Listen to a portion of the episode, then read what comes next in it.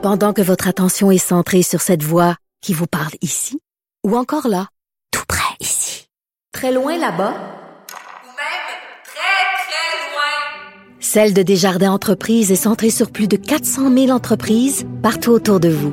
Depuis plus de 120 ans, nos équipes dédiées accompagnent les entrepreneurs d'ici à chaque étape pour qu'ils puissent rester centrés sur ce qui compte, la croissance de leur entreprise. Avocat à la barre. Avec François-David Bernier. avec François-David Bernier. Nouvelles accusations d'agression sexuelle contre André Boisclair. Euh, L'ancien chef du Parti québécois, André Boisclair, euh, fait l'objet de nouvelles accusations d'agression sexuelle, a annoncé le directeur des poursuites criminelles, euh, que vous connaissez, le DPCP, euh, mercredi en fin de journée. Et il faut se rappeler, dans ce dossier-là, c'est les deuxièmes accusations. Il y avait déjà eu des accusations, accusations d'agression euh, sexuelle armée. Et on voulait en savoir plus un peu euh, comment ça fonctionne, pourquoi il y a des nouvelles accusations maintenant. Et on en parle avec le, le criminaliste euh, maître Conrad Lord qui est avec nous. Bonjour. Oui, bonjour. Merci d'être là. Euh, On avait quelques questions à vous poser. Et euh, bon, commençons. euh, au départ, euh, André Boisclair là, avait été accusé euh, d'agression sexuelle armée. C'est quoi ça? Pourquoi on dit qu'il était armé? là? Ben, en fait, lui, je le sais pas, là, mais généralement, c'est ce genre d'accusation-là nécessite euh, évidemment l'utilisation d'un objet ou de d'une arme traditionnelle. Et dans le cadre de l'utilisation de cette arme-là, on a commis une agression sexuelle, soit que l'arme a eu un effet de, euh, de, de, de, susciter la crainte chez la personne, mais chose certaine, il faut qu'il y ait quelque chose d'un un objet quelconque qui, évidemment, participe ou un impact dans les circonstances entourant l'agression sexuelle. OK. Donc, un impact, ça amène à, à- à la personne qui se, qui se ferait agresser à avoir peur, là, puis à, devoir peut-être se laisser faire par la peur de cette arme-là. là. Ouais, ça peut, ben oui, oui, ça peut, ça peut être un élément, parce que pour qu'il y ait une agression sexuelle, il faut qu'il y ait, qu'il y ait un voie de fait. Hein, faut qu'il y ait- dans le voie de fait, ben il y a, euh, il il y a la notion de, de crainte, il y a la notion de de, de, de, de, peur, il y a la notion euh, qui fait en sorte qu'on ne donne pas notre consentement volontaire à, par exemple, être frappé ou bien être agressé. C'est certain qu'il y a une connotation. L'arme en question, la connotation armée, rend euh, donne une gravité subjective plus élevée qu'une agression sexuelle euh, au sens classique de l'infraction, ça c'est clair. OK. Bien sûr, certainement. Et euh, certains disaient que, bon, il y avait une, une tierce personne, une autre personne euh, qui, a- qui est- qui aurait pu être impliquée. Est-ce que ça pourrait être ça, l'arme, ou euh, est-ce que, est-ce que si quelqu'un commet une agression, puis il y a une personne qui, est menaçante, qui est présente, est-ce que ça peut être considéré comme une arme?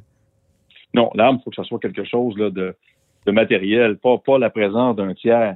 Et le tiers, la présence du tiers va avoir, euh, évidemment, on va le qualifier selon sa participation. C'est sûr que si le tiers est passif, il ne fait rien au niveau criminel, bon, il n'y aura pas de conséquences au niveau civil, c'est une autre affaire. Mais par contre, il participe hein, directement ou indirectement, Mhm. ben là, il devient complice. Puis il peut devenir complice à le fait aussi si, par exemple, on lui dit débarrasse-toi de quelque chose ou reconduis la personne à une place X, c'est Mhm. une connaissance qu'il y a eu un crime, ben, il peut être aussi complice après le fait. Fait qu'il faut qu'il y ait un, un geste posé, mais le fait que la personne ne soit pas accusée, puis qu'elle est présente, ben, ça peut donner un indice qu'il n'y avait pas une participation probable. là. OK.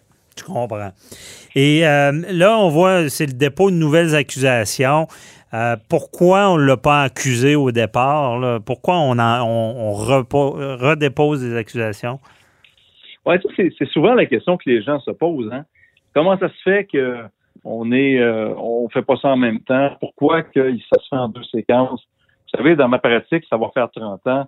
Euh, c'est pas inhabituel qu'il est rendu à la cour pour une raison ABCD, soit qu'il y a un plaignant supplémentaire se manifeste parce qu'il a entendu parler que la personne est accusée et qu'il y a quelque chose à dire, soit que la personne, évidemment, en cours de, de route commet des autres d'autres infractions, puis que là, on vient qu'à faire une enquête parallèle. Puis dans certains cas, ben, il peut y avoir des cas où on a peut-être oublié comme poursuivant ou comme policier de soumettre tel et tel dossier. On n'est pas là-dedans, là, mais OK. c'est pas inhabituel de voir des accusations se greffer à d'autres accusations sans cours de route. C'est pas un signe qu'il y a quelque chose qui, qui est défaillant. Là. Mhm. C'est dans la normalité des choses. Je comprends. Et est-ce que le fait que c'est un dossier médiatisé peut, en quelque sorte, favoriser ça? On pense à des dossiers, des fois, de célébrités, ou est-ce que on pense évidemment au mouvement moi aussi que un lève la main, deux lèvent la main, il y en a plusieurs qui se manifestent. Ça, ça peut être lié à la médiatisation du dossier? C'est sûr que tout, tout dossier qui est médiatisé, pour lequel il y a des, des, des euh, j'allais dire, des gens qui peuvent dénoncer des choses, à ce moment-là, c'est évident que ces dénonciations-là peuvent survenir. Ils sont pas tous vrais. Il y en a des vrais, il y en a des faux. Mais c'est sûr que dans des cas où les dossiers sont médiatisés, ben, il y a des risques que les dénonciateurs, euh, pour toutes sortes de raisons, contactent les autorités, ça c'est clair. Mhm. Parce que ces enquêtes-là, ça évolue. là. Les, policiers, euh, est-ce qu'une fois qu'ils ont déposé les, les accusations, c'est fini l'enquête ou euh, comment ça fonctionne? Ah ben vous savez, c'est déposer une accusation, c'est généralement lorsqu'on le fait, puis les policiers consultent au préalable, je présume que ça a été fait dans ce cas-ci, des procureurs de la couronne qui vont autoriser des mandats d'arrestation. Ben, c'est sûr qu'avant de faire ça, ils ont l'enquête est généralement très complète là. Mhm. Il y a peut-être des expertises qui sont à venir. Parce que vous savez, lorsqu'on arrête quelqu'un, ben, les policiers, ben, il y a deux choses qui vont se passer. On l'arrête, il fait une déclaration, il fournit de l'information, ou on l'arrête, il dit rien. S'il donne de l'information, pour toutes sortes de raisons, ben là, l'enquête peut évoluer.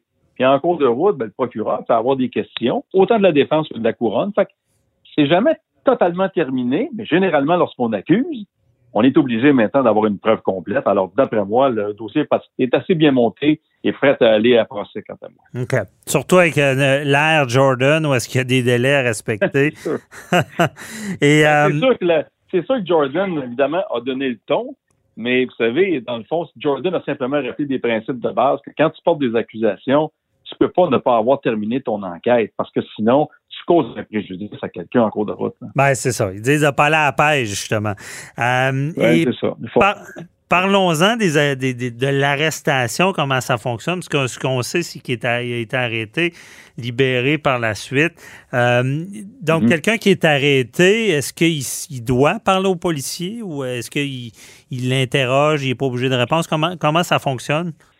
Alors, la personne, ben, il parlons concrètement de la comparution, de l'arrestation dans ce cas-ci, là, parce qu'il y a différentes situations. Mhm. Lorsqu'on convoque quelqu'un au poste de police, on ne l'arrête pas, évidemment, à son domicile, parce qu'on a, on a confiance qu'il va respecter des conditions, OK. qu'il n'y a pas de danger à la sécurité. Fait que lorsqu'il se présente au poste, il est mis en état d'arrestation, et à partir de là, ben, là, soit que le policier décide de le remettre en liberté avec des conditions, qui peut le faire à partir du poste de police, si les conditions ne sont pas trop compliquées, ou bien à ce moment-là, il faut le faire comparaître devant le juge parce qu'il y a des conditions de remise en liberté que le policier ne peut pas donner, mais qu'un seul juge peut ordonner. Mais ça, au bout de la ligne, vous savez, il y a un procureur de la couronne qui a décidé que dans ce cas-ci, même s'il y a une deuxième infraction, il n'y a pas de danger de le garder détenu parce qu'il ne causera pas, évidemment, il n'est pas un danger pour la société, puis il va se présenter devant le tribunal. Fait que c'est pour Mhm. ça qu'il est ressorti par la même porte qu'il est rentré. OK.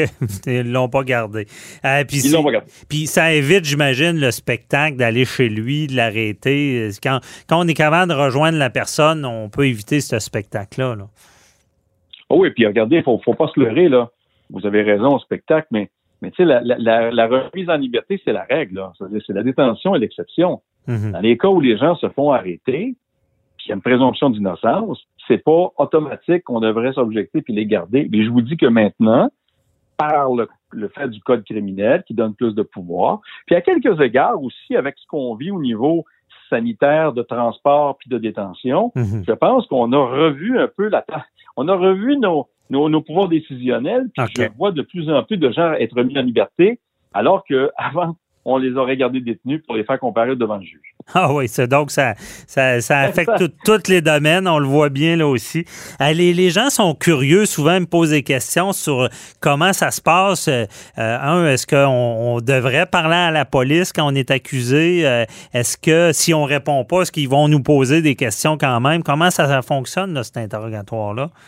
Ben, vous savez, hein, au départ, le policier a l'obligation d'informer la personne qui a le droit de garder le silence et le droit de parler à un avocat. Mhm. et que tout ce qu'il va dire va être retenu contre lui ou elle. Donc, une personne arrêtée au Canada n'est jamais obligée de parler de quelque, de quelque façon que ce soit.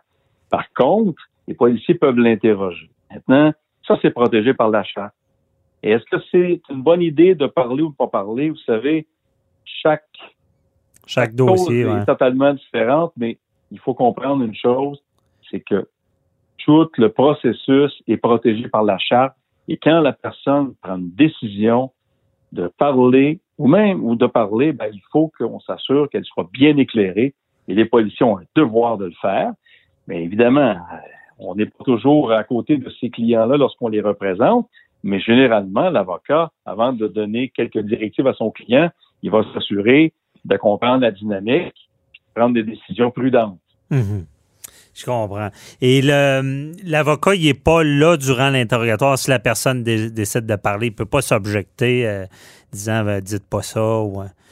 Ben, non, en fait, en fait, l'avocat, non. L'avocat, euh, euh, la Cour suprême a rendu une décision sans revenir sur les, tous les principes énoncés dans cette décision-là. Mais ce qu'on a dit, c'est que le droit à un avocat d'assister aux interrogatoires, comme on voit aux États-Unis, dans les mini-séries, tout le monde est assis là, on discute là. Au Canada, là, ce n'est pas, ce n'est pas, euh, ce n'est pas la façon de faire. Et les avocats généralement n'assistent pas. Puis le danger d'assister là à un interrogatoire, c'est que tu deviens témoin. Donc l'avocat ne pourrait plus représenter le client. Tout ça finalement fait en sorte que les bons conseils juridiques avant c'est aussi bien qu'être présent parce que généralement, on se met dans une position délicate. On comprend bien. Très éclairant. Merci beaucoup. Euh, Merci. Matt On se reparlera pour d'autres dossiers. Merci. je suis disponible. Bonne journée. Bye bye.